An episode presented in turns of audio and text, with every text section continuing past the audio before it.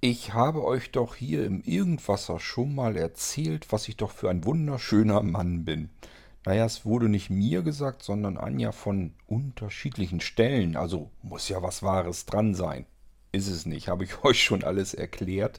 Ähm, genauso bekomme ich allerdings auch immer wieder Nachrichten, E-Mails, WhatsApps und so weiter, wo mir Menschen sagen, dass sie mich bewundern oder für einen besonders intelligenten Menschen halten oder für einen ja, wissenden Menschen, für einen sehr fantasievollen Menschen, für einen sehr ungewöhnlichen Menschen.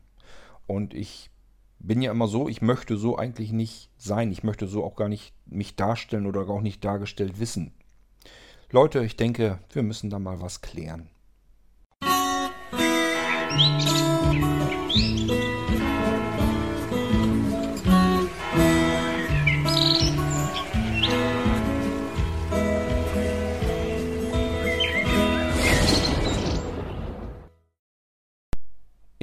meinem Leben hat sich irgendwie alles sehr seltsam und sehr interessant, für mich seltsam und interessant, Stück für Stück zusammengesetzt. Mein Leben ist dadurch so verlaufen, wie es verlaufen ist. Wahrscheinlich so individuell, wie letzten Endes, je, letzten Endes ähm, jedes Leben verläuft. Jeder hat sein Leben und ist wahrscheinlich der Meinung, irgendwie seltsam, wie sich mein Leben so zusammengesetzt hat. Das ist bei mir auch der Fall. Und ähm, ich mache mir da immer wieder durchaus mal Gedanken darüber. Ähm, wenn ich so allein schon über meine Kindheit nachdenke, ich habe euch ja Irgendwas auch schon erzählt, dass ich meine Kindheit als besonders schöne Kindheit in Erinnerung, äh, in Erinnerung habe, als wirkliche Bilderbuchkindheit. Ich hatte keine Sorgen. Ähm, ich hatte ein abenteuerreiches Kinderleben. Also ich konnte draußen herumtollen ähm, durch Wald und Wiesen und da war viel Landschaft und durch über, über Schienengleise gelaufen, wo keine Züge mehr fuhren. Wir hatten einen Plitscherbach, die kleine Aue direkt vorm Haus, also keine zwei Meter vom, naja, vielleicht zwei, drei Meter werden es wohl gewesen sein, vom Wohnzimmerfenster direkt vorbei in den ebenfalls angrenzenden Staudamm. Man konnte damals auch als Kind ohne äh, irgendwelchen Anglerscheine, die hätte man wahrscheinlich haben müssen, aber es hat halt keinen interessiert. Konnte man einfach sei, sich eine Angel kaufen, die da reinhalten konnte, Fische fangen im Sommer. Wir hatten immer irgendwie ein Boot, also ein Schlauchboot meistens natürlich und äh, konnten über diese Aue mit dem Booten herumpaddeln oder haben uns selber einen Floß gebaut. Wir haben uns Buden im Wald gebaut. Also eigentlich alles so, wie ich der Meinung bin, so muss ein Kind eigentlich aufwachsen. Mit Abenteuern, mit Fantasie, mit Ideen mit Möglichkeiten, sich auszutoben, herumzutoben, herumzutollen, die ähm, Umwelt, die Gegend immer weiter zu entdecken. Ich sage ja, im Prinzip fast jeder Tag ein neues Abenteuer. Ich bin der Meinung, das haben Kinder heute nicht mehr. Die Chance wird ihnen genommen, und zwar von den eigenen Eltern. Aber dazu will ich lieber nochmal eine eigene Sendung machen hier im Irgendwasser das brauchen wir jetzt gar nicht reinzupacken. Das ist ein eigenständiges Thema eigentlich für sich. Das ist mir gerade jetzt erst wieder am Wochenende aufgefallen, was da eigentlich für eine Katastrophe am Laufen ist mit den nächsten nachwachsenden Generationen, was die für eine Kindheit haben. Ich werde mich da nochmal drüber auslassen und äh, meine Beobachtungen, so wie ich sie wahrnehme, dann nochmal da kundtun. Bleiben wir erstmal bei meinem Leben. Ich kann also mit Fug und Recht, glaube ich, behaupten, dass ich eine schöne Kindheit hatte, eine Bilderbuchkindheit. Und ich hatte einen Vater, ich habe einen Vater, der extrem vielseitig und flexibel ist. Ich habe euch schon mal erzählt, wir hatten zu keiner einzigen Sekunde, wir hatten nie irgendeinen Handwerker zu Hause. Bei uns zu Hause ist immer was passiert, da war immer was, das was gebaut wurde. Wir brauchten aber weder jemanden zum Wände einreißen, das hat mein Vati gemacht, noch brauchten wir jemand zum Ma äh, Mauern maurern, das hat mein Vati gemacht. Wir brauchten auch nicht zum Tapezieren oder Lackieren oder sonst irgendwas, das hat mein Vati gemacht. Wir brauchten auch niemanden, der ähm, Sonnenkollektoren irgendwie ans Haus gezimmert hat. Das hat mein Vati gemacht und zwar auch komplett selbst gebaut. Also nichts Fertiges gekauft, sondern da wurden Warmwasserschläuche sozusagen direkt reingelegt, die von der Sonne aufgeheizt wurden und dann ähm, eben abgepumpt, großen Kessel rein. Man hatte im Sommer immer Warmwasser, ohne dass man irgendwie eine Heizung laufen lassen musste. Das alles hat mein Vati gemacht. Es spielte keine Rolle, was war. Elektrokram, wenn irgendein Gerät kaputt war, das hat mein Vati wieder fertig gemacht. Ich habe als Kind einfach nicht mitbekommen, dass es Handwerker gibt. Ich habe mir eigentlich gedacht, alles, was man hat, rings um sich um zu, das kann man selber machen. Das kann man selber machen und das kann man selber zusammenbauen. Was man selber zusammengebaut hat, Riesenvorteil, kann man auch reparieren, wenn es mal kaputt geht, weil man ja selber zusammengebaut hat und weiß, wie es funktioniert. Ähm, so bin ich aufgewachsen. Und ich habe das als ganz normal wahrgenommen. Ich denke mal, dass ein Mensch dadurch natürlich auch ein bisschen geprägt wird. Und dem habe ich heute im Erwachsenendasein viel zu verdanken, obwohl ich das alles gar nicht so übernehmen kann. Also ich bin heute keiner, der sagt, ich brauche keine Handwerker. Im Gegenteil, ich brauche für jeden Mist brauche ich Handwerker. Aber ehrlich gesagt nur deswegen, ähm, weil sich die Sachen um uns herum verändert haben. Sie werden oder wurden immer mehr so gebaut von den Herstellern, dass man selber gar nichts mehr tun kann, großartig. Wir sind zu einer Wegwerfgesellschaft geworden. Wenn Geräte, Unterhaltungselektronik, irgendwas kaputt geht, dann wird es komplett ausgewechselt. Es lohnt sich überhaupt nicht mehr daran, irgendetwas zu reparieren.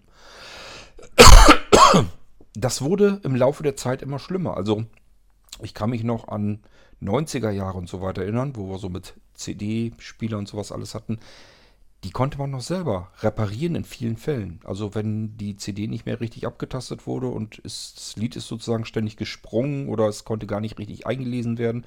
Ich habe die Geräte selber auseinandergeschraubt, habe die Laser äh, gereinigt, hatte ich mir Reinigungsspray äh, gekauft, hatte mir Wattebäuschen und sowas alles gekauft, dass man es vernünftig sauber machen konnte, habe die aufgeschraubt, habe das alles sauber gemacht. Ich hatte mir Teflon-Spray ähm, und Teflon-Fett gekauft, mit dem man so diese kleinen Zahnräder und so weiter nochmal durchfetten konnte, damit das alles wieder sauber lief. Ich habe sowas wirklich bis spät, ähm, aber so weit wie ich eben gucken konnte, habe ich das immer selbst gemacht und damals kon erstens konnte man das da noch machen. Ähm, für mich war das immer vollkommen normal. Ich wäre nie auf die Idee gekommen, jetzt ist was kaputt, jetzt muss ich irgendwie jemanden Bescheid geben, der mir das wieder richtet, der mir das in Ordnung bringt. Für mich war ganz klar, ist kaputt, muss ich aufschrauben. Muss ich gucken, wie es funktioniert, muss ich gucken, ob ich den Fehler finde, muss ich in Ordnung bringen. Weil das für mich der Normalzustand war. Das war so, wie ich aufgewachsen bin. Das konnte ich leider nicht weiter rüber retten bis ins späte Erwachsenenleben. Eben aus dem einen Grund, weil die Sachen um uns herum sich verändert haben. Es wurde immer weniger analog, immer weniger Mechanik, wo man selber was machen konnte. Es wurde immer mehr Elektronik und Software, wo man nicht reingucken kann. Und wenn es nicht geht, geht es halt nicht mehr. Das merkt man sogar schon, wenn, selbst wenn man Fachleute sich nach Hause holt. Denn ähm, ich sag mal, ein heutiger Elektriker, wenn der einen Geschirrspüler, wenn er da den Fehler suchen soll, der geht da nicht mehr großartig von Hand bei. Der öffnet das Ding so weit, dass er einen Computer ansetzen kann. Der Computer sagt ihm, einen bestimmten Fehlercode, dann muss er in seiner Tabelle nachsehen oder der Computer zeigt es schon gleich fertig an, was jetzt für ein Modul kaputt ist. Und dann muss er nur gucken, wie muss ich das Modul auswechseln. Und dann muss man hoffen, dass dann der Fehler behoben ist. Heißt es natürlich nicht immer, dass das so klappt. Und vor allem, Riesenproblem, wenn der Elektriker für die Fehlersuche längere Zeit braucht, dann lohnt sich das schon nicht mehr, weil die Geräte auch einfach viel billiger geworden sind. So billig, dass sie billiger geworden sind als die Reparaturen, die im Zuge dessen gleichfalls, so wie die Geräte billiger geworden sind, sind die Reparaturen ja durchaus viel teurer geworden. Ich weiß noch, als ich ähm, damals angefangen bin mit Autofahren, wenn mein äh, Auto, wenn da irgendwas kaputt war und ich musste jetzt 300 Mark bezahlen an Reparaturen, 300 oder 400 Mark, war das für mich ganz schlimm, weil das viel Geld für mich war. Wenn man heute 300 oder 400 Euro Reparaturkosten am Auto hat, dann freut man sich ein Loch im Bauch, weil man sich sagt, Gott sei Dank ist nicht schlimmer geworden, ist nur so Kleinkram gewesen. Wenn man auf die Rechnung guckt, ist es tatsächlich auch Kleinkram gewesen. Sobald irgendwie was wirklich ernstzunehmendes kaputt ist, sind da gleich ähm, vierstellige Beträge äh, auf der Rechnung drauf, wo man sich wirklich dann sagt, meine Fresse, was ist das alles teuer? Ähm, das heißt, auch damals, wenn man so überlegt, ein Auto konnte ich mir für 500 Mark oder so, konnte man sogar kaufen. Das war natürlich nichts Besonderes, aber fuhr. Ähm, dementsprechend war es aber auch schlimm, wenn man Reparaturen hatte, die vielleicht in dem Bereich waren, weil man sich einfach sagte, für das Geld kriege ich ein neues gebrauchtes Auto. Und das ist heute alles ganz anders. Genauso wie man damals eben vieles auch selber machen konnte. Auch am Auto. Ich habe damals, ich wäre nie auf die Idee gekommen, wenn ich jetzt, wenn jetzt Glühbirnen irgendwie im Scheinwerfer oder hinten im Rückleuchten, wenn da irgendwas kaputt gegangen wäre oder der Scheibenwischer oder irgendwie sowas. Ich wäre nie im Leben auf die Idee gekommen, deswegen in eine Autowerkstatt zu fahren. Das konnte man selber auswechseln. Da kann man überall bequem ran, konnte dann einfach die entsprechende Glühlampe rausnehmen. Die Sockel sind ja immer ungefähr gleich, dass man sie ein bisschen reindrückt, ein bisschen dreht. Dann hat man die Glühlampe schon in der Hand, tauscht sie aus, steckt die neue genauso da wieder rein und schon hat man wieder Licht. Und so war das mit allen Dingen, mit Geräten, mit allem Firlefanz, was man um sich herum hatte. So, und ich sage ja, es gibt zwei Gründe, warum ich das bis heute hin so nicht rüber retten konnte. Der erste Grund ist, es hat sich alles geändert. Man kann selber gar nicht mehr so wahnsinnig viel machen. Man kann nur noch feststellen, es ist kaputt. Warum es kaputt ist, Pff, keine Ahnung. Denkt mal an die Sonos-Lautsprecher. Ich habe euch doch schon öfter erzählt, dass ich hier diese Sonos-Lautsprecher habe. Und ein Sonos-Lautsprecher, der Play 5, der ging einfach nicht mehr. Der war kaputt.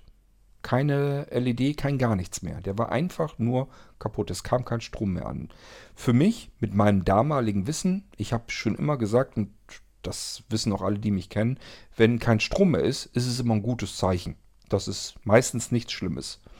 Wenn das Gerät insgesamt nicht mehr geht, es kommt kein Strom mehr an, dann ist eben nur irgendwo meistens eine Unterbrechung in der Stromversorgung ist. Ein Widerstand kaputt gegangen oder eine Sicherung ausgefallen oder irgendwas. Äh, kann auch sein, dass ein Draht mal abgegangen ist, eine Lötstelle kaputt oder ein Wackelkontakt oder was auch immer. Alles Dinge, die man reparieren kann. Und so bin ich auch von dem Sonos-Lautsprecher ausgegangen, dass man den reparieren kann. Also, was habe ich gemacht? Ich hatte keinen Bock, den zu Sonos zu schicken, sondern ich habe den hier unserem Elektriker, äh, Elektriker vor Ort auf den Tresen gestellt und habe gesagt, kannst du mir dann bitte mal heile machen? Da kommt kein Strom mehr an, das kann ja nichts Schlimmes sein, das wird ja wahrscheinlich nur eine Sicherung oder irgendwas sein. Schau mal bitte nach, ob sich das noch lohnt und wenn ja, mach mir den gleich wieder fertig. Und er war auch mutigen äh, Geistes dabei, hat also gesagt, ja, nö, mache ich, ist kein Thema und hat das Ding dann genommen. Und irgendwann haben wir es dann wieder abgeholt und zwar so, wie wir es hingebracht haben, kaputt. Und er hatte nur gesagt, ich habe es aufgeschraubt und habe sofort wieder zugeschraubt. Das sind Geräte, die kann man einfach gar nicht mehr reparieren. In diesen Sonos-Lautsprechern, die sind voll gegossen mit so einem Kunstharzzeug. Also man muss im Prinzip alles aufschneiden, um überhaupt an die eigentliche Technik in den Lautsprechern dran zu kommen. Äh, man muss den ganzen Lautsprecher auseinanderschneiden. Da ist halt das, was das Ding so schwer macht. Warum hat man das gemacht? Zum einen, böse Zungen würden jetzt behaupten, damit man ihn eben nicht einfach so reparieren kann. Es wird natürlich auch einen anderen Grund haben, nämlich die Dinger haben ganz schön Wumms und sollen nicht immer ständig scheppern und rumsen. Also was macht man? Man kippt die Dinger voll mit Harz, so dass sie halt wie so ein Gummiball innen drin sind. Dann kann man da noch so viel Bass reindrehen und die können noch so rumwubbern und rumwummern. Die werden mit Sicherheit nirgendwo scheppern, klötern oder sonst irgendetwas. Es hat also schon seinen Hintergrund, warum Sonos das so gemacht hat. Aber es ist wieder so ein typisches Beispiel, wo ich euch ganz klar sagen kann, das, was da eigentlich kaputt war, war ein Furz. Es war irgendeine Sicherung, irgendein Widerstand, den man eben auslöten kann. Jeder, der ein bisschen löten kann, kann sowas machen. Wäre gar kein Thema gewesen. Hätte ich genügend Seerest, hätte ich selber gemacht. Aber man kommt gar nicht erst so weit ran. Denn wenn ich das, dieses ganze Harzzeug da erst irgendwie versuche rauszuholen, rauszuschneiden, ähm, dann habe ich den Lautsprecher im Prinzip kaputt gemacht. Also viel mehr kaputt, als dass ich ihn irgendwie hätte reparieren können und heile machen.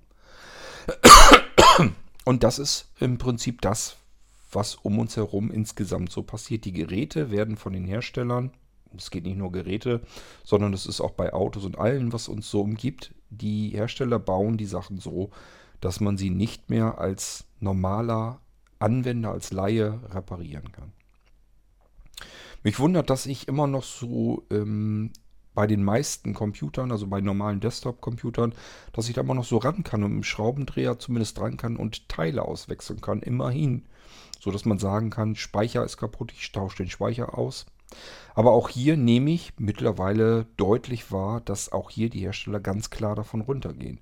Der Speicher wird mittlerweile aufs Mainboard fest verlötet. Da ist nichts mehr, was wir noch irgendwie auswechseln können. Genauso mit den Prozessoren, Grafikchipsatz, Soundchipsatz ist sowieso alles mit fest drin. Da ist nichts mehr, was man rausnehmen kann. Und das Beknackte ist an der ganzen Geschichte, sogar die ähm, Plattenspeicher, also die SSDs, werden fest verlötet am Mainboard. Die sind da direkt mit drin. Die nimmt man so als solches gar nicht mehr wahr. Es sind keine Module mehr, die man auswechseln kann. Ähm, das ist auch der Grund, das habe ich euch hier, glaube ich, auch schon erzählt, dass ich keine sehr teuren, sehr hochwertigen Notebooks hier mehr anbiete, die genau nach diesem Prinzip gebaut sind.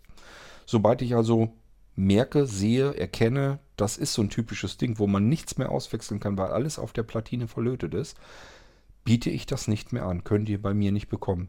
Das ist mittlerweile sogar bei Lenovo in der ThinkPad-Ebene. Ich würde sonst jedem sagen, ähm, nimm ThinkPad, hast du was Anständiges. Die Scharniere sind unverwüstlich. Das Gehäuse, das sind richtig stabile Gehäuse. Wenn das mal runterfällt, passiert in der Regel gar nicht so viel mit. Da hast du eine gute Chance, dass dir das Ding runterknallt auf dem Steinboden oder auf Fliesen.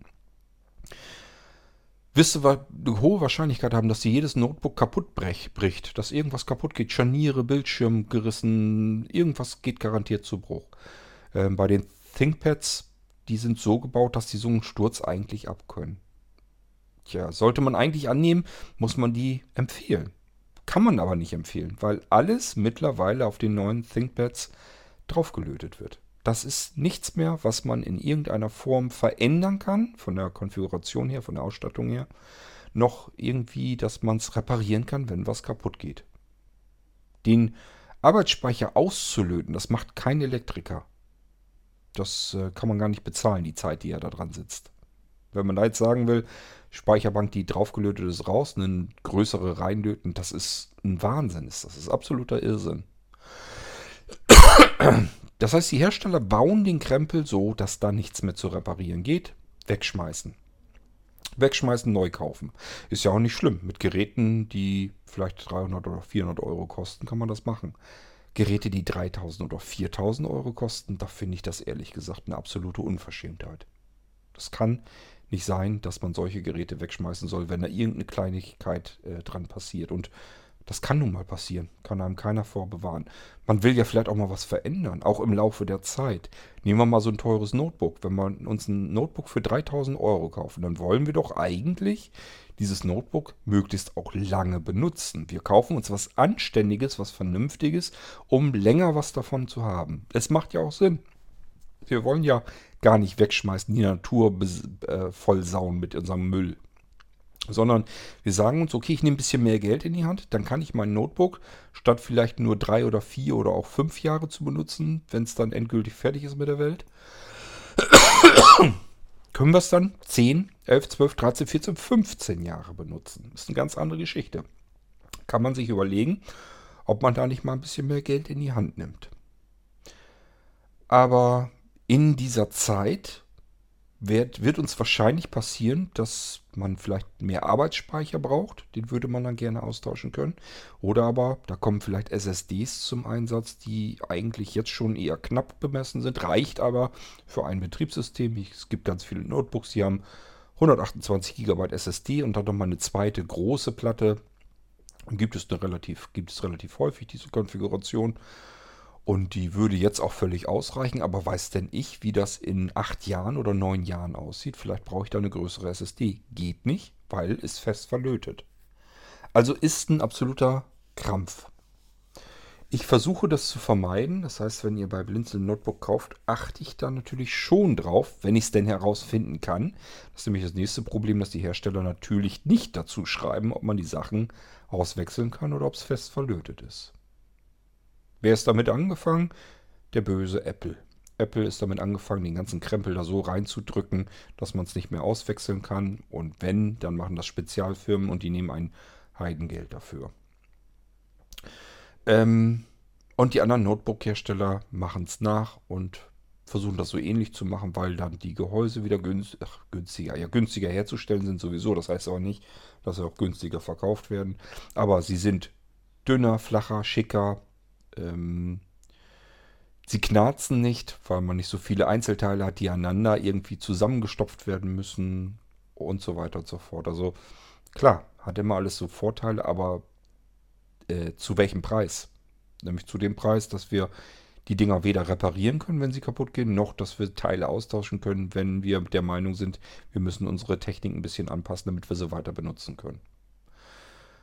Das alles passiert um uns herum und das ist der erste Grund, warum ich das nicht in mein Erwachsenenleben mit rüber retten konnte, dass man eben keine Spezialisten braucht, keine Handwerker, sondern dass man alles selbst und höchst alleine machen kann.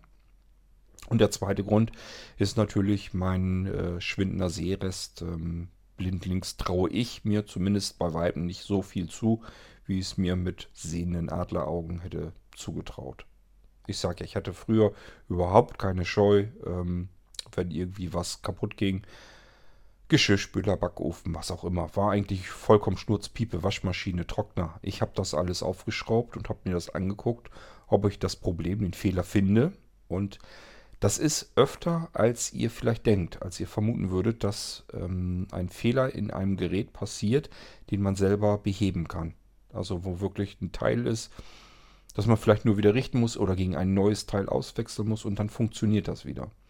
Wenn man das heute hinkriegt, ist man da total stolz drauf. Ich habe das früher als völlig selbstverständlich empfunden. Das war für mich ganz normal und natürlich. Und das spielte eben aus meiner Kindheit heraus gehe ich mal ganz stark von aus, dass wir einfach, dass ich so aufgewachsen bin, dass es überhaupt gar keine Handwerker gibt. Ich wusste gar nicht, warum da draußen Menschen rumrennen, die Tischler, Maurer oder sonst irgendwas sind. Weil kann man doch selber machen.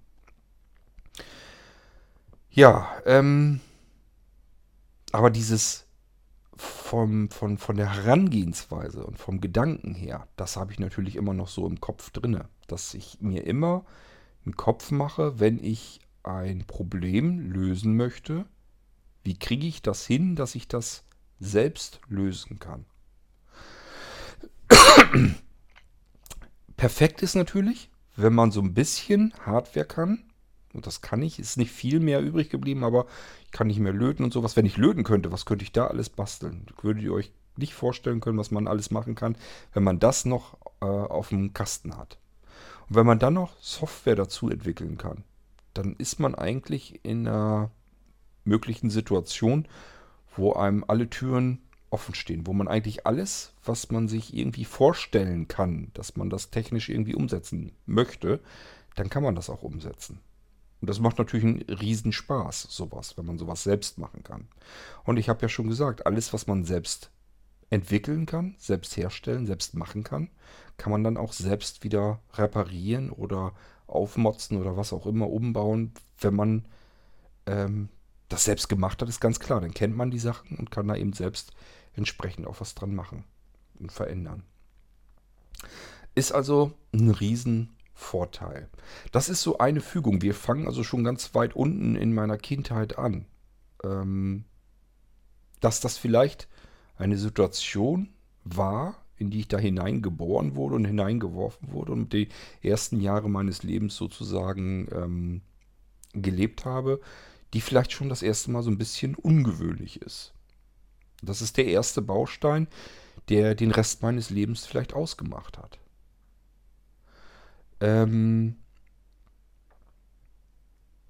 ich habe auch mitbekommen, dass mein Vati natürlich immer sich Gedanken machte, früher, wie er etwas umsetzen kann. Das heißt, er hat oftmals Dinge zweckentfremdet. Also Sachen, die gar nicht unbedingt so zusammen gedacht waren, hat er sich zusammengeschustert, weil er gemerkt hat, so komme ich ans Ziel. Und auch das ist etwas, was bei mir hängen geblieben ist. Das, da gehe ich heute genauso dran. Das merkt ihr auch bei den Blinzeln-Produkten immer wieder mal, dass ich Sachen zusammensetze, die erstmal so vielleicht gar nicht als solches konzipiert sind. Nimmt mal die einfachste Möglichkeit oder das, was so als letztes so großartig ähm, gewesen ist, was man da bemerken konnte, das war äh, der Retro Radio Smart Speaker. Ich habe Dinge zusammengesetzt, die es schon gibt, Aber noch nie in dieser Kombination. Und dadurch entsteht ein komplett neues, vollständig neues Gerät. Ich habe weder das Radio, das alte Radiogehäuse, ähm, selbst gebaut. Da musste ich nur eins kaufen. Ich habe auch nicht den Mini-PC gebaut, der, den wir da eingebaut haben in dieses Radio. Ich habe auch nicht das Cryptronic-Pad, also dieses ähm, Funk-Pad, selbst gebaut, was wir in dieses Radio oben eingesetzt haben. Was ich gemacht habe, ist das Ganze mit der Software zu kombinieren, damit ich ähm, die Sachen zu einem Ganzen zusammenbündeln kann. Und ich habe natürlich auch nicht ähm, alles selbst programmiert, was dieses, äh, was den Smart Receiving Teil ausmacht, also was das ganze Ding zu einem Smart Speaker macht. Ich habe euch ja hier Irgendwas ja schon gezeigt, ähm, wie man mit iPeng die ganze Geschichte ansteuern kann. Das sind natürlich Module gewesen, da haben sich andere Leute schon dran versucht und programmiert. Ich musste nur noch die Module zusammensetzen und meine eigene Software drumherum stricken. Sodass das Ganze wieder ein Ganzes ergibt, mit dem man dann so arbeiten kann, wie man es auf unserem System äh, eben tun kann. Das alles habe ich zusammengesetzt. Softwaremodule von anderen, meine eigene Software, die ich entwickelt habe, Hardware, die andere gebaut haben, aber die nie so gedacht war, dass man sie kombinieren kann. Ich habe das zusammengebaut und kombiniert und daraus ist ein vollkommen anderes Gerät, Gebilde, Konstrukt, wie man es nennen will, entstanden, was es noch nie gegeben hat und wahrscheinlich auch nie geben wird, weil sich niemand einen Kopf macht, dass man solche Teile eben so zusammensetzen kann. Nur, und da komme ich jetzt wieder zu dem Eingang dieser Episode zu sprechen, hat das was mit Intelligenz zu tun, mit, mit viel Wissen?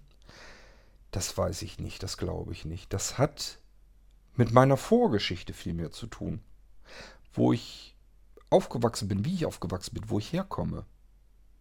Ähm ich habe das relativ zu Anfang des Irgendwas schon mal gesagt. Ich habe von meinem Vati sehr viel dieses, diese praktische Veranlagung und dieses Ideen äh, entwickeln, umsetzen, Lösungen dafür suchen. Da habe ich viel von meinem Vati.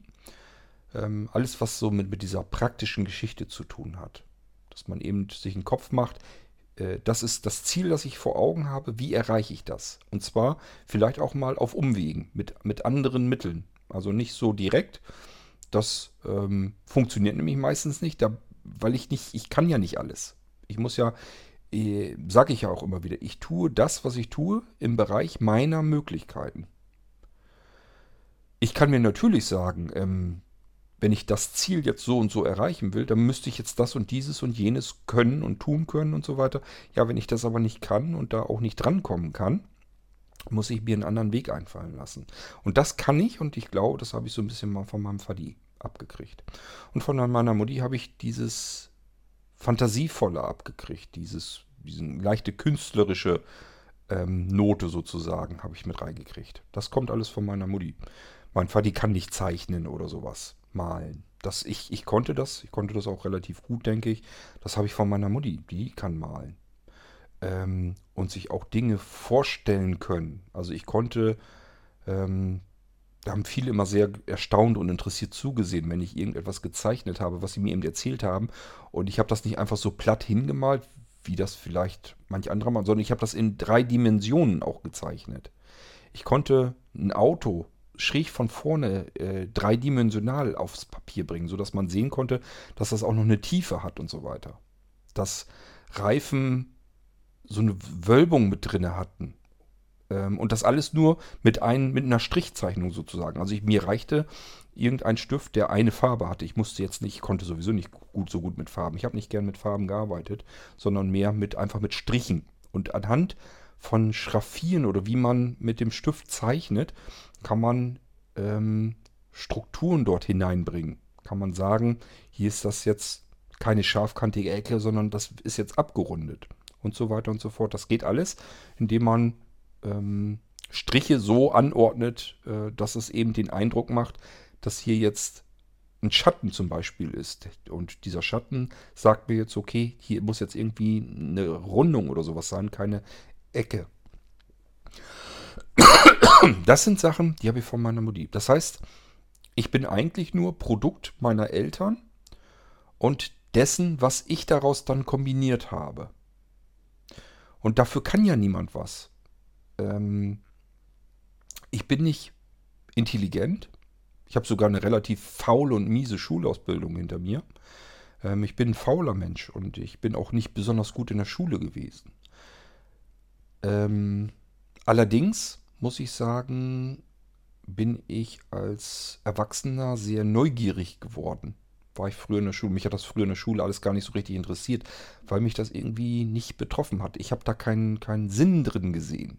Wenn ich habe ich euch alles schon erzählt hier, wenn wir Mathematik hatten, da kamen irgendwelche wilden Aufgaben drin vor, habe ich da für mich keinen Sinn drin gesehen, das jetzt nachzurechnen. Wozu? Dann hätte ich eine Zahl am Ende gehabt. Da konnte ich immer noch nichts mit anfangen. Das ist vielleicht auch das Problem des Schulsystems gewesen. Ich weiß nicht, ob das heute anders ist. Wir haben ja keine Kinder. Ich weiß nicht, kann sein, dass das heute ein bisschen anders gehandhabt wird. Aber damals war das so, man hat stupide etwas, man hat Zahlen um die Ohren geworfen bekommen und musste dann irgendwelche anderen Zahlen daraus heraus ausrechnen. Und das war für mich so abstrakt, dass ich da überhaupt keine Lust zu hatte. Da hatte ich keine Freude dran. Das ist dann später erst gekommen, wo ich dann gemerkt habe, es macht einfach einen irrsinnigen Spaß, sich Dinge vorstellen zu können. Und wenn man sie dann berechnen kann, dann kann man sich Dinge vorstellbar machen, wo man so nicht drankommt. Ich hatte euch damals schon als Beispiel genannt, wenn ich äh, eine Hubraumzahl habe, die Literzahl eines Motors und weiß, wie viel Zylinder das Ding hat, dann kann man sich ähm, die Maße des einzelnen Zylinders, des einzelnen Kolbens ausrechnen und natürlich mal so und so viel Zylindern. Das heißt, ich konnte mir dann plötzlich durch Mathematik errechnen, wie groß ist eigentlich der Kolben, der da drin rauf und runter geht. Wie groß ist der Motor? Und ähm, das war für mich das Spannende, mir Dinge dann vorstellen zu können, die ich mir selber dann ausgeredet hatte, nur anhand der wenigen, der wenigen Daten und wenigen Fakten, die ich bekam. Genauso wie das in der Schule auch war. Ich habe ein paar Daten an die Hand bekommen und sollte etwas anderes ausrechnen. War hier auch so, nur jetzt hatte ich da einen Sinn und einen Grund dahinter, warum ich das tue, damit ich mir vorstellen kann, wie sieht eigentlich der Kolben in diesem Motor aus, der so dicht verkapselt ist, dass ich da nirgendwo drankomme und mir das Ding dann mal ansehen kann. Früher habe ich es anders gemacht ähm, als ich mein erstes motorisiertes Gefährt, also mein Mofa hatte, da habe ich natürlich nicht ausgerechnet, wie groß muss der Kolben aussehen, der da drin hin und her wandert, weil da war ich ja zu faul zu. Was habe ich gemacht? Ich habe mir einen Schraubenschlüssel genommen, habe den Zylinderkopf vorne abgeschraubt. Äh, Bei einem nagelneuen Mofa, das natürlich auch eine Menge Geld gekostet hat. Da habe ich mal eben gleich als erstes, das war keine paar Wochen alt, da habe ich vorne den ganzen Motor auseinandergeschraubt, um mir anzusehen, wie sieht das aus da drin? Wie funktioniert das? Und das wollte ich wissen. Und das habe ich mir bis heute hin auch so rübergerettet, dass ich gerne wissen möchte, wie Dinge funktionieren. Und ähm, damals war es eben immer so, wenn ich dann mir das angesehen habe, wie Dinge funktionieren, dann wusste ich, wie sie funktionieren und konnte sie dann auch beim nächsten Mal vielleicht sogar reparieren, weil ich mir vorstellen konnte, dies und jenes passierte jetzt, deswegen ging irgendetwas nicht, dann wusste ich, woran liegt das? Oder wenn Geräusche zu hören waren bei einem Motor, konnte ich mit dem Ohr natürlich orten, wo kommt das her? Und ich konnte mir einen Reim daraus machen, was könnte das jetzt sein? Und dann wusste ich auch, wie ich da dran gehen kann, um es zu reparieren.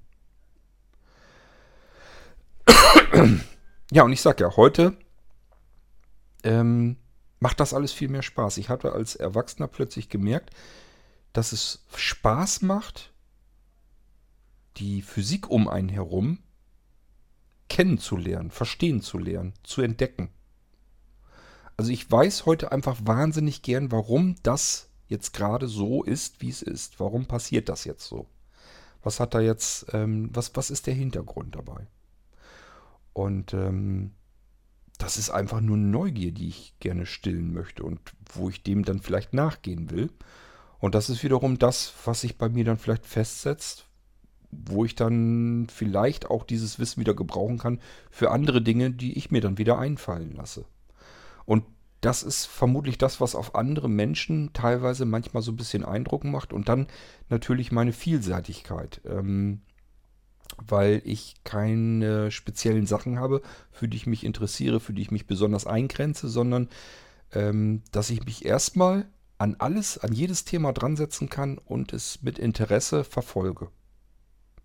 Und ich kann auch bei jedem Teil, was es so gibt, wo ich dann thematisch eben mich dran setze und was ich dann erfahren und wissen möchte, das kann ich dann auch so weit treiben, dass ich dann wieder selber mir Ideen mache, wie kann man das vielleicht verbessern oder sonst irgendwas damit anfangen. Oder auch wieder kombinieren mit anderen Sachen. Ich weiß halt nicht, ob das einen außergewöhnlichen Menschen ausmacht. Ich halte mich nicht für einen ungewöhnlichen oder einen außergewöhnlichen Menschen. Im Gegenteil, ich halte mich sogar für einen äußerst gewöhnlichen Menschen und auch für einen relativ langweiligen Menschen. Also nicht langweilig, dass ich mich selbst für langweilig halte, sondern einfach, dass mein Leben eigentlich langweilig ist. Also für andere jedenfalls. Wenn ich so mitkriege, was andere Menschen erleben, würde ich sagen, so viel erlebe ich normalerweise nicht. Nur, dass das, was ich erlebe, nehme ich vielleicht manchmal mehr wahr. Das kann schon mal vorkommen. Das bekomme ich jedenfalls immer wieder mit, dass Menschen so ganz beiläufig sagen, wo sie vielleicht waren, was sie so erlebt haben, wo ich dann denke, boah, ist das eine Geschichte, Mensch, erzähl die doch mal vernünftig, ich will das jetzt erstmal wissen, was da alles hintersteckt, was dir da widerfahren ist, was dir passiert ist und diese Person nimmt das gar nicht so wahr, für die ist das irgendwie, irgendwas ist halt passiert und gut ist. Ähm, es gibt Menschen, die reisen in der Weltgeschichte herum und nehmen das einfach gar nicht wahr. Die setzen sich dahin und ähm, die hätten auch genauso gut zu Hause bleiben können. Also so, so hat man manchmal den Eindruck. Wo ich mir sagen würde, Mensch, wenn ich da in der Ecke mal gewesen wäre, mich hätte das doch alles irgendwie interessiert und begeistert und ich hätte das alles total aufregend gefunden. Und ähm, weiß ich nicht, warum das bei anderen so nicht ist. Keine Ahnung. Was ich damit sagen will, ich bin weder klug, ich bin nicht schlau, ich bin nicht fleißig. Ähm, ja, das alles bin ich eigentlich gar nicht. Ähm, und das wollte ich hier nur mal eben klarstellen, sondern das hängt mehr mit dem Lebensweg zusammen, den ich hinter mir habe, wo sich alles peu à peu, Stück für Stück aufgebaut hat. Da kommt auch meine Blindheit mit rein ähm, habe ich mit meiner Mutter ja mal drüber gesprochen, dass ich eigentlich nicht schlimm finde, dass ich erblinde. Was dann natürlich mit zusammenhängt, klar. Ich ärgere mich drüber. Wenn ich Sachen plötzlich dann nicht mehr sehen kann, kann dann bestimmte Dinge nicht mehr tun. Logisch ärgere ich mich darüber, gar keine Frage. Ähm, ich habe auch mal dass mir das einfach mies geht oder so. Das habe ich euch ja schon erzählt. Das einfach, weil jetzt Sachen wieder weggefallen sind, die ich vorher vielleicht tun konnte und jetzt plötzlich nicht mehr tun konnte. Liebgewonnene Sachen, die gehen auf einmal nicht mehr. Logisch geht es mir dann nicht so besonders gut, aber wenn jetzt jemand ankommen würde und würde sagen, Kurt, du kannst jetzt mit einem Schlag von deinem jetzigen Zustand wieder zurück in deinen sehenden Zustand und das alles hättest du so jetzt nicht mitgemacht, ich weiß nicht, ich glaube nicht, ich würde dann nicht tauschen wollen. Weil das hier, das ist mein Leben und das habe ich so gelebt und ich, ich lebe gerne und ich, ich habe auch nicht das Gefühl, dass das irgendwie umsonst gewesen ist. Sondern ähm, das ist für mich alles total spannend und aufregend gewesen. Dinge, ähm, Türen haben sich für mich geöffnet, die sonst immer in meinem Leben verschlossen geblieben wären, die sich für viele andere um mich herum auch verschließen. Ich finde es gut, dass ich lerne, ähm, wie man mit einer Behinderung im Leben umgehen muss. Wie man dazu quasi genötigt wird. Das ist eine Erfahrung, die ich mache. Ich ähm, finde es auch total spannend zu erfahren von anderen, von euch, die ihr mir hier zuhört, ähm, die ihre eigenen Sorgen haben und ihre eigenen Probleme mit ihrer Behinderung, ähm, wenn die mich daran teilhaben lassen oder wenn sie mich generell an ihrem Leben teilhaben lassen, mir erzählen, wie sie da vielleicht hingekommen sind. Manche haben ja ihre Erblindung durch einen schweren Unfall oder so bekommen. Wenn ich dadurch erfahre und wie sie dann ihr Leben wieder in den Griff bekommen mussten und das dann wieder bis heute hin dann so meistern. Ähm, das sind alles Dinge, ähm, ich weiß nicht, ich glaube nicht, dass ich die mitbekommen würde, wenn ich in meinem früheren Leben, nennen wir es ruhig mal so, als sehende Person so stecken geblieben wäre. Ich wäre genauso gelandet wie alle anderen auch, hätte, wäre ganz normal meinem alltäglichen Job nachgegangen, indem ich mir gar nicht hätte irgendwie Gedanken machen müssen, indem ich mir gar keine eigenen Ideen hätte umsetzen können. Ähm, auch da, ich war ja zuletzt ähm, im Rechenzentrum tätig, aber da hatte ich meinen Job und den hatte ich zu erledigen. Da hat keiner nachgefragt, ob ich irgendwie Fähigkeiten hätte, die ich vielleicht dort umsetzen kann, die ich vielleicht in dieses Unternehmen mit einbringen kann. Was total ärgerlich ist, weil ich schon denke, dass ich bestimmte Dinge kann, die vielleicht viele andere nicht können und die hätte man auch für ein anderes Unternehmen nutzbar machen können. Logisch. Man hätte eigentlich mich fördern können und das herauskitzeln können, was meine Stärken sind und hätte diese Stärken für dieses Unternehmen nutzbar machen können. Hat man nicht gemacht. Und das macht man mit eigentlich niemanden. Und das ist das, was ich in, dem, in der beruflichen Situation so absolut katastrophal und schlimm finde. Dass da eigentlich die wenigsten Unternehmen so auf ihre Angestellten zugehen und sagen, wir gucken mal, was du jetzt besonders gut kannst. Und das machen wir uns zunutze. Da würden so manche Unternehmen ähm, richtig Vorteile rausziehen können. Machen sie aber nicht. Stattdessen sagen sie, du bist hier angestellt, um dies und das zu tun, also tu dies und das und halt ansonsten den Sabbel. Aus Gärtnerzeiten gab es so einen Spruch, den hatte ähm, Anjas Chef äh, damals losgelassen. Der hatte zu denen gesagt, wenn ihr zur Arbeit kommt, könnt ihr das Hirn zu Hause lassen. Ja, und so sind viele Unternehmer drauf. Die sagen sich, mach deinen Job hier, für den ich dich eingestellt habe, Rest interessiert mich. Was da alles dabei brach liegen bleibt, ich möchte es manchmal nicht wissen. Und zwar für beide. Der Mensch, der dort arbeitet, geht seiner Arbeit nach und kann sich gar nicht verwirklichen richtig. Der kann dieses, dieses Glücksgefühl kann der gar nicht entwickeln. Etwas selbst mal an Ideen ähm, zusammengebaut zu haben im, im Kopf und daraus ist irgendwann mal etwas Konkretes entstanden, was er dann wirklich benutzen konnte oder womit die Firma dann was anfangen konnte, das benutzen konnte, erfolgreich werden konnte. Das alles findet in den meisten Fällen nicht statt und das ist jammerschade. Und das alles habe ich gehabt. Ich durfte das alles. Ich darf das bis heute hin. Alles, was mir durch den Kopf geht, wo ich sage, oh, probiere ich mal aus. Probiere ich aus. Ich kann es einfach ausprobieren. Und das ist solch ein, solch ein Hochgefühl, wenn man so, so, so einen Funken einer Idee im Kopf hat. Diese Idee über mehrere Tage natürlich oder noch längere Zeit immer weiter zusammenspinnt, immer weiterentwickelt, überlegt, was kann ich da noch alles reinbringen? Was kann ich vielleicht aus den Dingen, die ich schon fertig entwickelt habe, was kann ich da eigentlich mit rüber übernehmen, um da wieder etwas ganz Neues draus zu bauen? Und wenn ich das dann fertig habe, dann wird das irgendwann mal zu etwas Konkreten, was ich in die Hand nehmen kann und sagen kann, guck mal, hier, das hast du gebaut, das hast, es ist jetzt, steht vor dir, funktioniert so in etwa so, wie du dir das vorgestellt hast. Und das hast du das ist aus einem Gedanken, der bei dir im Kopf passiert ist, ist dieses Teil hier entstanden. Und dann natürlich noch dieses Hochgefühl, andere Menschen möchten das dann haben. Das könnt ihr euch vielleicht auch noch denken.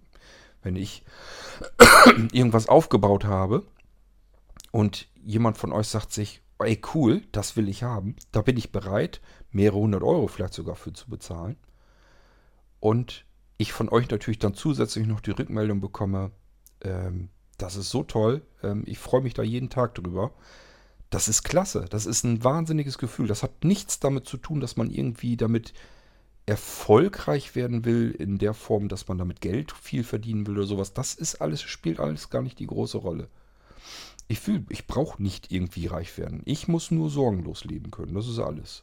Wer keine Sorgen hast, hat, ist automatisch glücklich. Und Sorgen ja klar, kann man Sorgen mit, mit, mit dem Geld haben, mit Geldproblemen und so. Das will ich auch nicht haben, gebe ich auch offen und ehrlich zu. Aber ähm, das meiste Glück, finde ich, zieht man daher raus, dass es den Menschen um einen herum gut geht. Wenn andere keine Sorgen haben, macht man sich selbst keine Sorgen um diese Menschen, die einem wichtig sind. Und wenn man keine Sorgen hat, dann ist man eigentlich faktisch glücklich. Da kommt das Glück her. Das hat nicht viel mit Geld zu tun. Das kann man sich auch nicht erkaufen. Ihr könntet mir eine Million in die Tasche stecken. Es würde mich kein Deut glücklicher machen. Kein bisschen. Ich würde mir wahrscheinlich dann Dinge ermöglichen, die mir das Glück dann wieder bringen könnten. Wir haben da neulich bei einem Herrenabend wieder drüber gesprochen. Was macht man überhaupt, wenn man mehrere Millionen Euro auf Mal hätte? Durch Erben oder sonst irgendetwas. Ähm, Weil die anderen sind auch so ähnlich so drauf, dass sie sagen, ich wüsste gar nicht so richtig, was mit anzufangen. Es würde mich auf alle Fälle nicht glücklicher machen. Ähm, und ich habe dann gesagt, was ich machen würde, das, was ich jetzt hier im Kleinen mache, würde ich dann gerne im Großen machen. Ich hätte gerne dann eine große Firma mit vielen Angestellten, die davon leben, was wir machen. Und ich würde das versuchen aufzubrechen, das Unternehmen, so wie ich das mit allen mache, alternativ anders zu machen dass ich ähm, versuchen würde, von jedem Einzelnen, den ich da angestellt hätte, von jedem Arbeitnehmer, würde ich immer gucken, was hat er an Stärken. Das würde ich immer versuchen wollen herauszufinden und würde diese Stärken noch weiter fördern, würde gucken, ist das jetzt irgendetwas, wo der vielleicht nur noch ein bisschen Ausbildung braucht, dann würde ich den zu Lehrgängen schicken oder sonst irgendetwas und würde das auf alle Fälle fördern, was ihm Spaß macht, wo er am meisten Freude dran hat und wo er dann wahrscheinlich auch am besten drin ist. Und das würde ich wiederum dann in diesem Unternehmen nutzbar machen. Das würde mir einen Riesenspaß machen, das so auszuprobieren. Das wäre das, was ich mit diesen Millionen machen würde. Und zwar wahrscheinlich scheißegal, ob dieses Unternehmen jetzt damit viel Umsatz macht oder nicht, beziehungsweise Umsatz ist zweierlei, Gewinn ist ja meistens wichtiger, ähm, würde für mich nicht die Riesenrolle spielen. Klar, ich würde natürlich auch lieber sehen, dass es ein, unter, ein gesundes Unternehmen ist, was Gewinn macht, aber es geht nicht darum, irgendwie Reichtum zu erwirtschaften, sondern nur, dass jeder, der damit beteiligt ist, satt wird, davon seine, seine Existenz gut finanzieren kann. Ich natürlich dann auch. Und das wäre es schon. Das wäre das, was ich tun würde, wenn ich mehrere Millionen hätte. Ich würde mir eine Firma bauen, die das, was ich hier im Kleinen mache, das ganze Ding im großen Umfang macht, sodass ich mehr Menschen ins Boot holen könnte, deren Stärken fördern, ähm, und zusehen würde, diese Sachen in diesem Unternehmen zu kombinieren. Ich könnte euch noch nicht mal genau sagen, was dabei entstehen würde. Wahrscheinlich die unterschiedlichsten Produkte. Auf jeden Fall würde ich versuchen, diesen Menschen beizubringen, wir brauchen nicht ein einziges Teil, was es auf dem Markt schon gibt. Ich habe keine Lust, irgendetwas herzustellen, was es schon gibt und andere, dass die das auch so machen. So wie ich heute nicht den ein Millionsten Computer, der genauso ist wie der, den ihr an jeder Ecke kriegt, möchte ich nicht anbieten müssen. Das wäre mir das ist für mich wirklich eine Plage, wenn ich einen Computer ähm, anbieten muss, den ihr überall genauso bekommen könntet. Das ist eigentlich Strafe, wenn ich das so machen müsste. Ähm, und genauso ist das mit allen anderen Sachen auch. Ich möchte eigentlich lieber gerne etwas haben, was es so nicht gibt. Ich möchte zusätzlich Alternativen bieten. Ich möchte gerne Nischen, die dort vielleicht irgendwo noch zur Verfügung stehen, die möchte ich gerne füllen. Und das würde ich dann versuchen, mit einem großen Unternehmen zu können. Ähm und das kann ich jetzt im Kleinen. Also das heißt, für mich persönlich habe ich meinen Weg zum, zum, zum Glück sozusagen gefunden. Das macht einen irrsinnigen Spaß. Es ist eine regelrechte Befriedigung, wenn man Ideen entwickeln kann, umsetzen kann. Daraus entstehen Sachen, die man selber dann in der Hand hält, die dann auch das tun im Idealfall, wie man sich das ursprünglich gedacht hatte. Und wenn dann noch Menschen dahinter sind, die sagen, das möchte ich gerne haben für mich und da bin ich bereit, so und so viel Geld auch für auszugeben, dann ist das ähm, ein riesengroßes Glück. Und wenn man dann dazu, so wie ich es im Moment jedenfalls habe, keine Sorgen um, einen, äh, um, mich herum habe, dass ich sagen muss, okay, den Menschen, die mir wichtig sind, die mir was bedeuten, denen geht es gut. Klar, gibt es auch immer irgendwelche Problemchen hier und da und der eine wird mal ein bisschen krank, aber wenn solange wieder nichts Ernsthaftes ist, alles in Butter, alles in Ordnung. Alles schön, alles super und solange fühle ich mich auch wohl. Ich denke, das hat mit dem Glück zu tun und nicht, wie viel Zahlen auf dem Bankkonto sind. Ähm, habe ich leider auch immer wieder Menschen kennengelernt, für die schien es zumindest so, als wenn das größte Glück wäre, wie viel sie auf ihrem Bankkonto gehortet haben. Ich kenne also wirklich Menschen, die haben da ähm, Richtung Millionenbeträge auf ihrem Konto. Also ganz normale Menschen, keine reichen Menschen oder sowas, sondern ganz normale Menschen, die haben sich das wirklich von ihrem Leben abgespart. Es waren natürlich ältere Menschen, die das gemacht haben. Das ist denen irgendwann mal so beigebracht worden, du musst das alles, sei sparsam in deinem Leben, dann hast du immer was auf der hohen Kante. Und wenn irgendwas passieren sollte, dann hast du das eben schon. Das haben die nie gebraucht. Die haben immer nur gehortet, gehortet, gehortet und sich daran erfreut, dass dieser Betrag immer größer wurde. Wofür sie das getan haben, keine Ahnung. Das wissen die wahrscheinlich selber nicht. Sie haben es weiter vererbt. Das war bei uns auch so in der entfernteren Familie, sage ich mal. Da hat auch dann erst die Oma sozusagen, die musste jedes Jahr einmal zur Bank sozusagen ihr Geld wieder umschichten. Also wie so ein kleiner Dagobert im, im, im Goldkeller schwimmen. Und äh, die hat sich selber nichts gegönnt, nichts geleistet, gar nichts. Kein bisschen. Immer zugesehen, wo kann ich das Billigste noch irgendwie herkriegen. Lieber nochmal irgendwie einmal durch den Garten gehen und gucken, was kann ich da nochmal eben herausholen, damit ich mir nicht irgendwie noch was zusätzlich kaufen muss, weil kostet ja alles so viel Geld. Und der, da ging eigentlich im Gehirn die ganze Zeit über nur ging's um Geld. Wie kann ich Geld einsparen? Ähm, die Klamotten, ach, da kann man nochmal eben ein bisschen was flicken und dann kann ich das nochmal wieder ein paar Jahre länger tragen. Ähm, und so weiter und so fort. Und die Frau ist natürlich irgendwann gestorben. Was ist passiert? Der Sohn, der genauso tickte, der genauso war, hat das ganze Geld natürlich geerbt. Der wiederum war geschieden, hat zwei Kinder. Und die beiden Kinder mit der Frau, die sind ausgezogen. Die beiden Kinder hat er ähm, vom Kindesalter her gesehen nie wieder zu Gesicht bekommen. Die haben ihn nie besucht. Er hat immer wieder versucht, sie zu kontaktieren, zu erreichen. Er hat immer an seinen Kindern gehangen und wollte die immer natürlich wieder sehen. Und die wollten mit ihm einfach schlicht und ergreifend nichts zu tun haben. Die sind sehr klein gewesen, als die Mutter mit äh, den Kindern ausgezogen ist. Und ähm, ja, die Kinder wurden sozusagen von dem Vater entfremdet. Die haben ihn gar nicht kennengelernt. Der ist gestorben dieses Jahr und als der gestorben war, war der noch nicht einmal unter der Erde. Das ist wirklich so. Die müssen irgendwie schon zwei Tage später, hatten die wohl schon den Schlüssel von seinem Haus und sind gleich durchs Haus durch. Was kann man hier noch rausholen? Was kann man erben?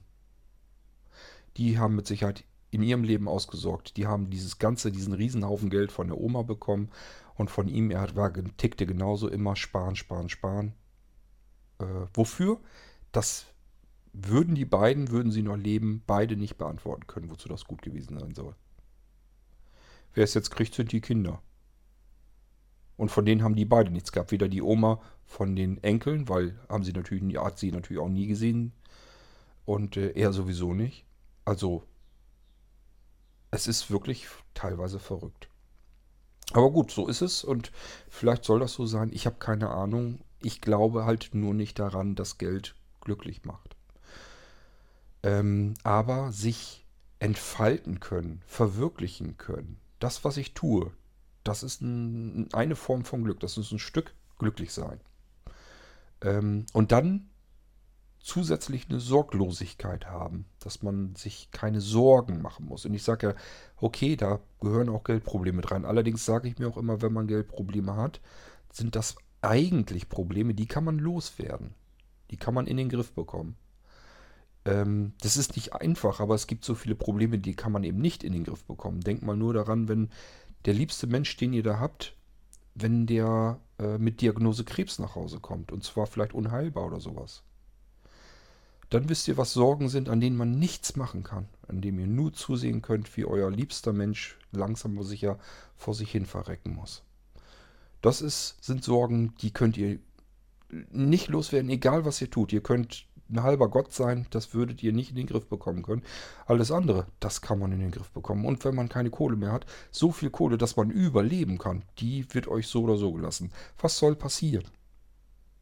Also, wenn ihr Sorgen habt, und das sind Geldsorgen oder sowas, macht euch da mal vielleicht einen Kopf ein bisschen drum, dass das zugegeben Sorgen sind, die man hat, und da macht man sich natürlich einen Kopf drum, aber denkt drüber nach und versucht das mal so ein bisschen einzusortieren in euer Leben. Wie wichtig ist der Stellenwert? Denn ich habe auch schon Menschen erlebt, die sind in Insolvenz und so weiter gegangen, haben sich das Leben deswegen genommen. Wo ich mir dann wirklich sage, Mensch, warum hat der das gemacht?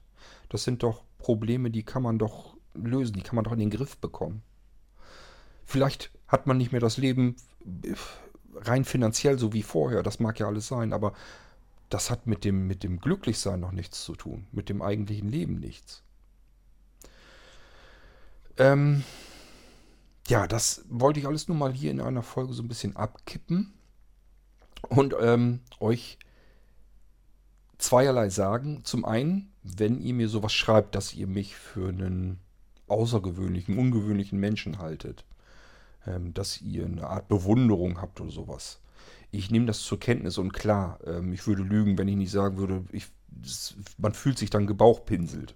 Das ist natürlich Lob und äh, über Lob freut man sich normalerweise. Klar, auf der anderen Seite habe ich immer ein bisschen Angst, ähm, wenn ich das zu hören bekomme, dass ich das irgendwann selber glaube.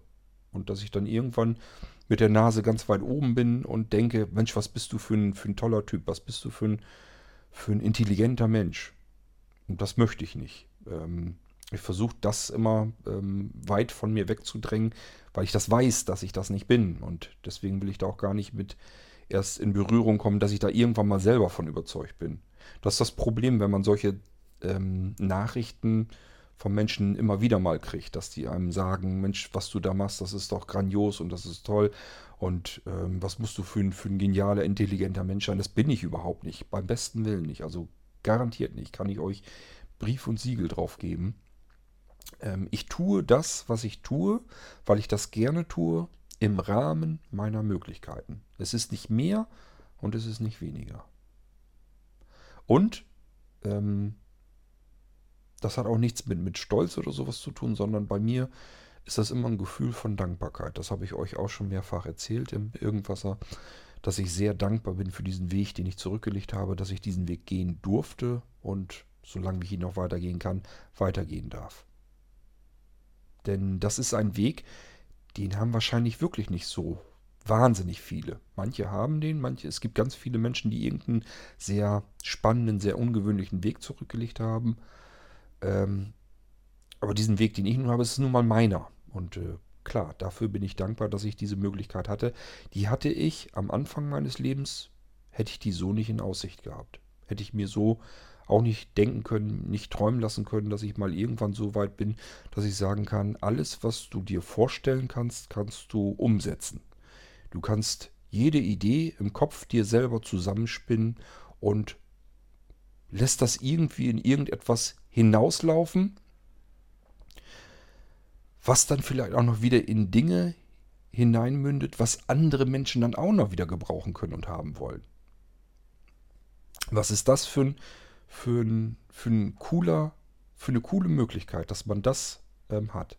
Und das hat bei mir wirklich reinweg nur mit dem Gefühl der Dankbarkeit zu tun und kein bisschen mit, äh, was bin ich für ein toller Typ. Ja, ähm, das ist das, was ich an Gedanken darum mal so kreisen lassen wollte. Ähm, weiß nicht, ob ihr da was mit anfangen könnt. Ich werde hier auch eine P-Folge draus machen, weil das wieder sehr persönlich über mich ist. Ähm, und ich wollte das einfach mal als Anlass nehmen, weil ich das gerade wieder per WhatsApp halt gerade wieder eine Nachricht gekriegt, ähm, dass jemand das sehr bewundernswert findet, was ich hier tue und ähm, hat sich ausgedrückt, ähm, dass ich so viel Fantasie hätte und ähm, so viel Wissen und was weiß ich noch alles. Ähm, geht davon aus, dass auch ihr und jeder andere irgendetwas besonders gut kann oder und besonders gut weiß. Ich finde es sehr verachtenswert, wenn Menschen, die vielleicht kein hohes Allgemeinwissen haben, die sich vielleicht nicht fehlerfrei ausdrücken können. Kann ich übrigens auch nicht, wenn ihr mal drauf achtet. Ähm, die eben scheinbar nicht von viel eine Ahnung haben. Ich glaube, ihr wisst, wen ich da so meinen könnte. Das, die haben wir, kennen wir alle um uns herum, wo wir einfach sagen, die scheinen dumm zu sein. Und das finde ich so furchtbar, weil das nie stimmt. Wenn man sich mit diesen Menschen unterhält, und das tue ich sehr gerne, dann bekommt man mit, dass die sich eben nicht für alles Mögliche interessieren, sondern für das, für das sie sich eben interessieren. Und in dem Bereich haben die aber auch speziell was auf dem Kasten, wo ich dann wieder sagen kann, ja, süße, wusste ich nicht, kann ich, also ich hätte die Fähigkeiten und das Wissen, was er an der Stelle hat, hätte ich nicht. Ähm, das, das ist aber das, was ich eigentlich bei jedem Menschen wahrnehme. Und ich finde das schlimm und überheblich, wenn es dann Menschen gibt, die denken, dass sie was Besseres sind. Weil sie vielleicht in der Schule besser aufgepasst haben, besser Deutsch sprechen können, Deutsch schreiben können, vielleicht noch eine Fremdsprache können, sich gewählter ausdrücken können und so weiter und so fort. Die halten sich teilweise dann für was Besseres. Besser als der gemeine Pöbel, der da unten ist und eigentlich keine Ahnung von nichts hat. Oft genug ist mir das im Leben passiert, dass es genau andersherum war. Wo ich wirklich gesagt habe, wenn du auf dich alleine angestellt äh, gestellt wärst, wenn du auf dich alleine gestellt wärst, solltest selber zusehen, wie du klarkommst und wie du überlebst. Du würdest keine fünf Tage überleben können der, den du für dumm hältst, der kann vielleicht Viehhaltung, der kann Hühnerhaltung, kennt sich in dem Bereich aus, der kann gut kochen, kann gut gärtnern, was weiß ich. Äh, der weiß genau, wie er das machen muss, um sich selbst komplett autark zu versorgen. Wenn du das müsstest, du würdest nicht einen Tag ohne, ohne deinen Supermarkt auskommen. Oder ohne dein Restaurant. Und halten sich dann noch für was Besseres sind eigentlich nur strunze doof, können irgendwas ganz gezielt, irgendwas Spezielles können die dann besonders gut. Und dann denkt man, boah, sind das intelligente Menschen. Und das ist das, was bei mir eben auch so ist, dass ich bestimmte Dinge vielleicht kann, vielmehr vielleicht mir das Wissen angeeignet habe und sich andere Leute, die dieses Wissen in dem Bereich nun vielleicht gerade nicht haben, dass die dann sagen, Mensch, muss der intelligent sein. Und das hat mit Intelligenz gar nichts zu tun, sondern es ist einfach nur eine Investition von Zeit.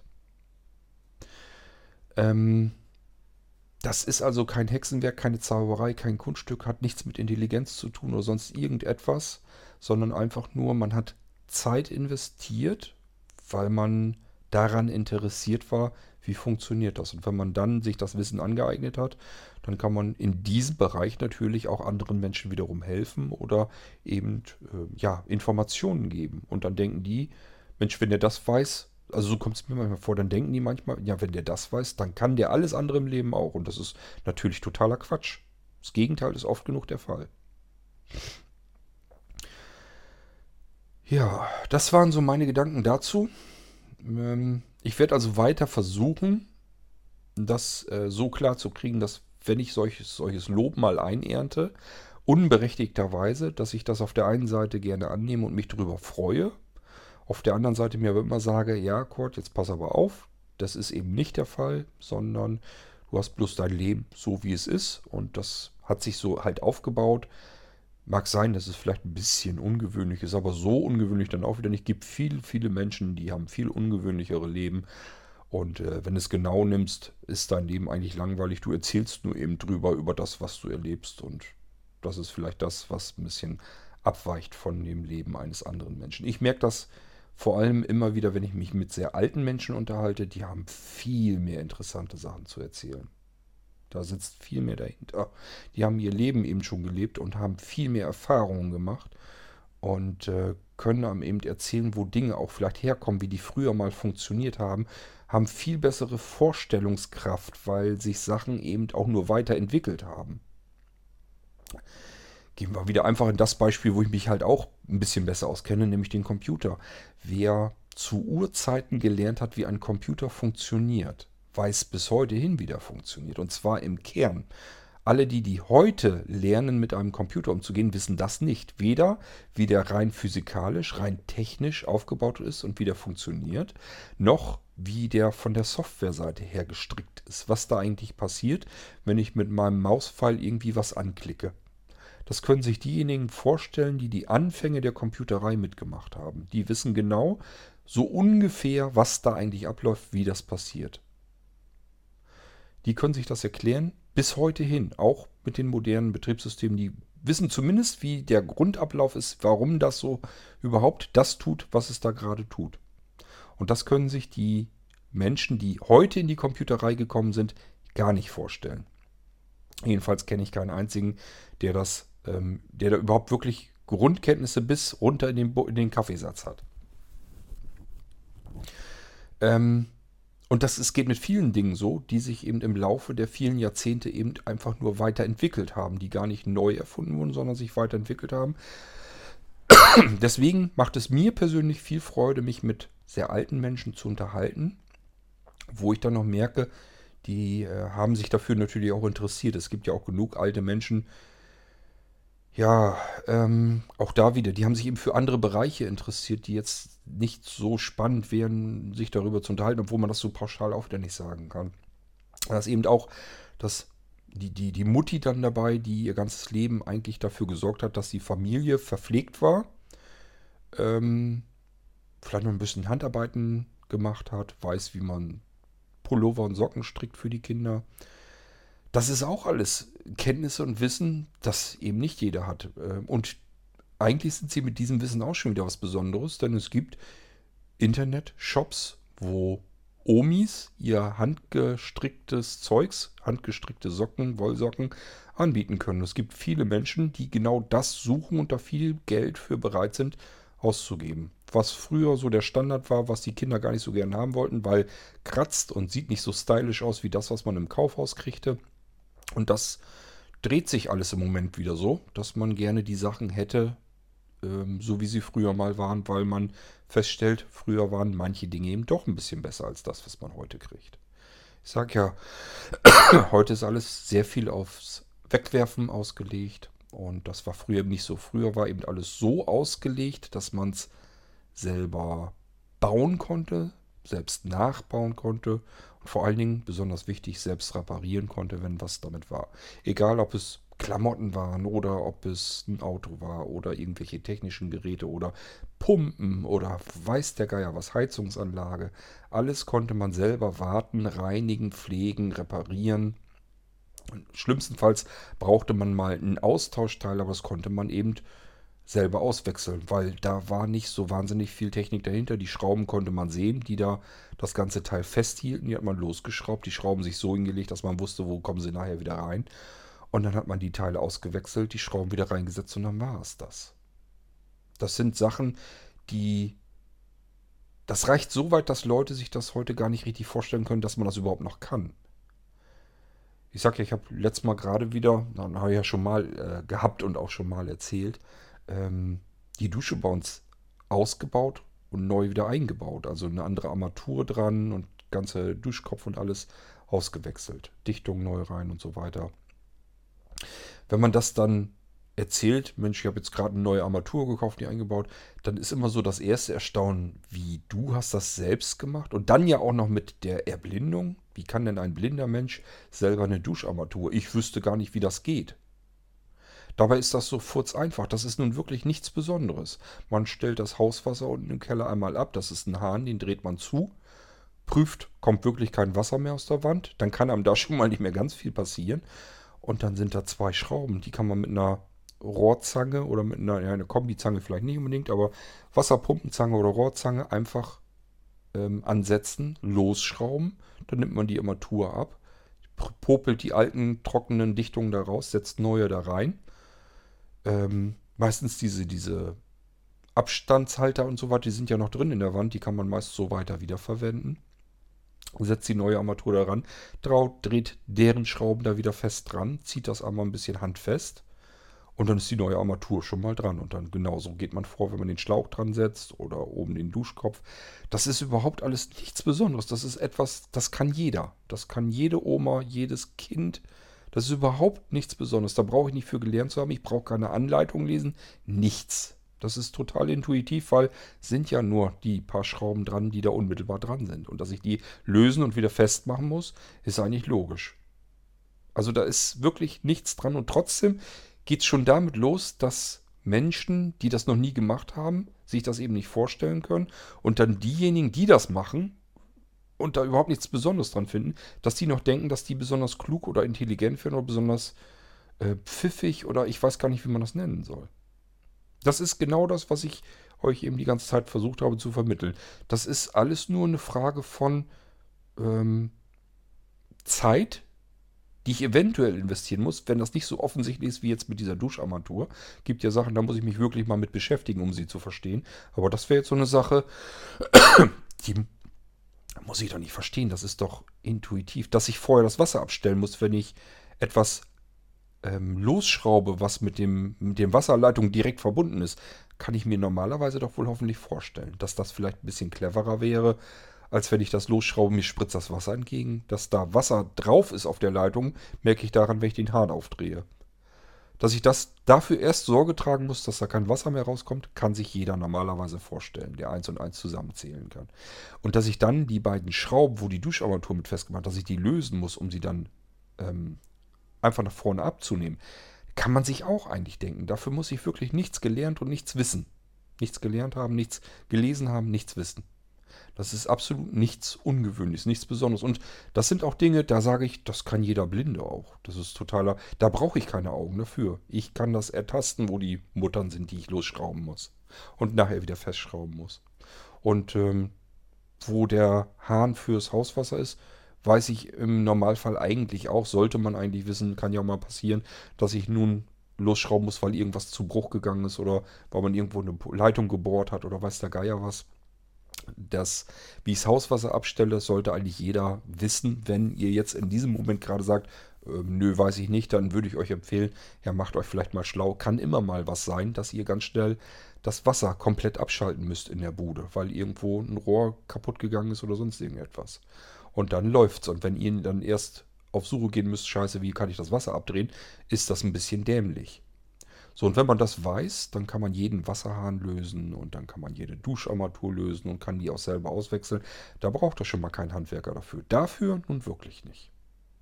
Und das hat nichts mit Wissen, mit Intelligenz oder mit irgendetwas zu tun, sondern einfach nur, ich überlege mal eben, was muss man dafür eigentlich tun?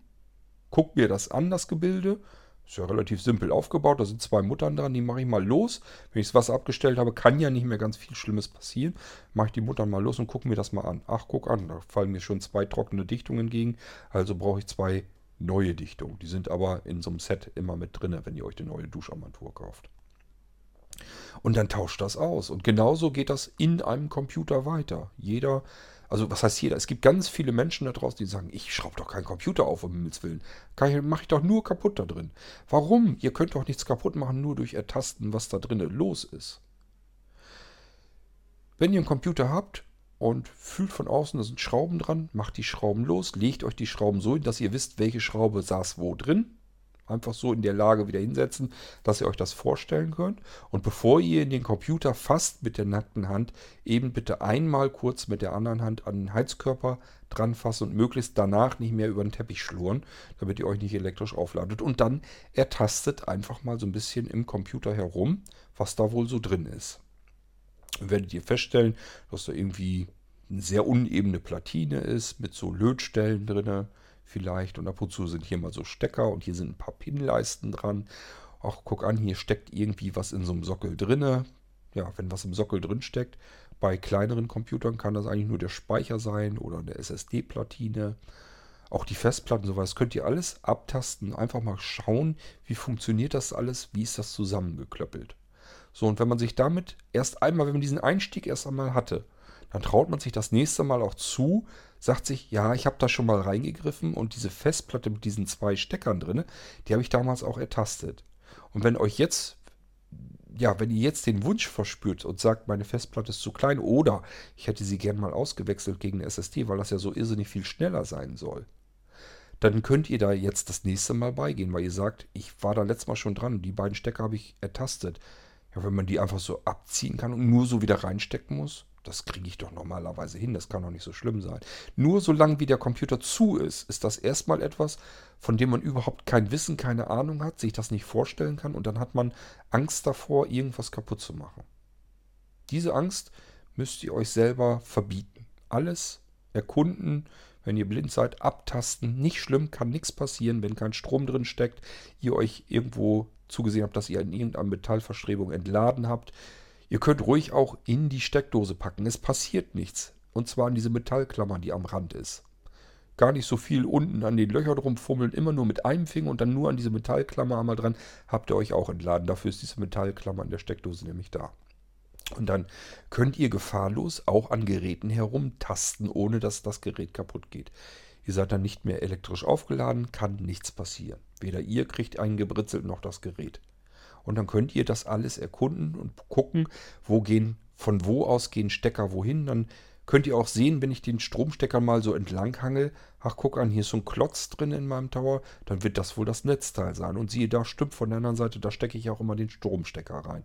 Dann gehen wohl innen drin diese vielen Leitungen an die unterschiedlichsten Komponenten. Dann geht ihr den Leitungen mal nach. Dann merkt ihr, dass ein so breit, das geht auf dieses riesen Ding. Das ist wohl dann der Stecker für die Hauptplatine, fürs Mainboard im Computer, wo alles drauf sitzt. Und dann gehen so kleinere Stecker, gehen zu verschiedenen komischen, ja, Platten halt so drinne und Platten im wahrsten Sinne des Wortes sind, werden dann wohl die Festplatten sein. Und so weiter und so fort. So könnt ihr euch die ganzen Sachen erschließen und erkunden.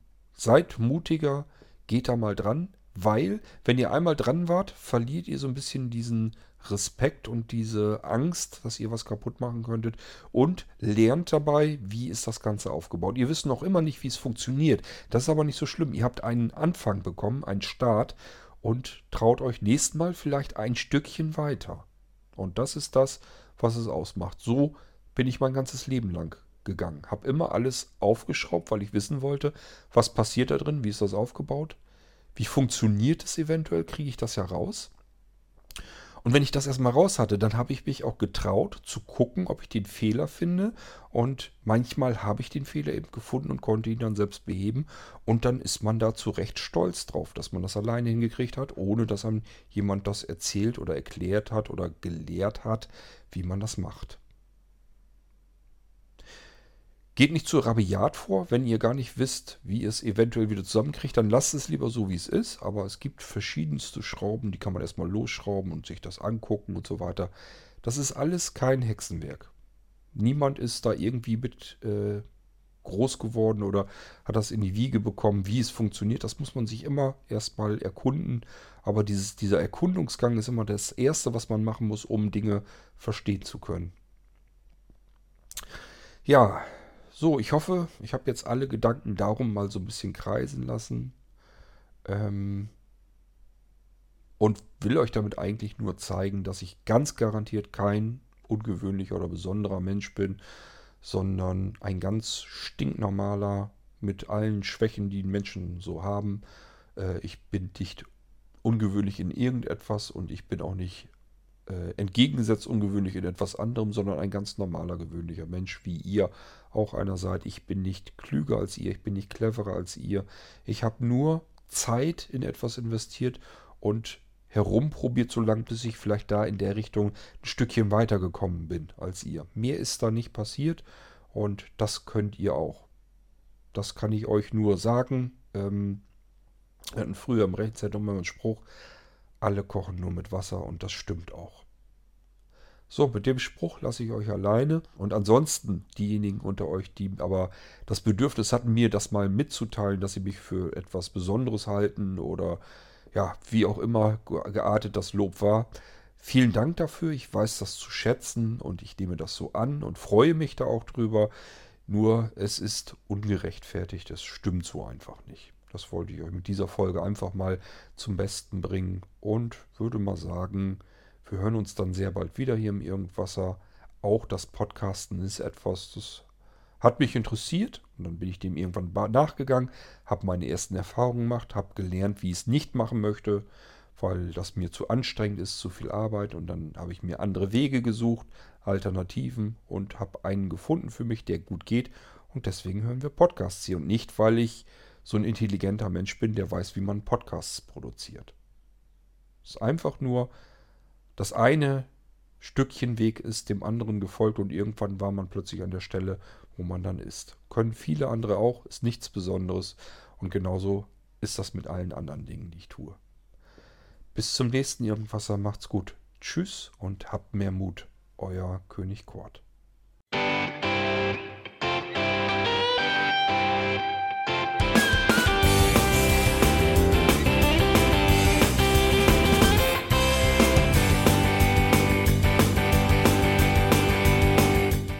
Das war Irgendwasser von Blinzeln. Wenn du uns kontaktieren möchtest, dann kannst du das gerne tun per E-Mail an podcast.blinzeln.org oder über unser Kontaktformular www.blinzeln.org. Blinzeln schreibt man in unserem Fall immer mit einem D in der Mitte. Wenn du möchtest, kannst du uns sehr gerne auch einen Audiobeitrag auf unseren Podcast Anrufbeantworter sprechen. Der hat in Deutschland die Telefonnummer 05165 439 461. Und wenn du uns aus dem Ausland anrufen möchtest, dann ersetze einfach die erste 0 gegen die 0049 für Deutschland. Wir bedanken uns für dein Interesse und freuen uns schon darauf, wenn du auch beim nächsten Mal wieder mit dabei bist.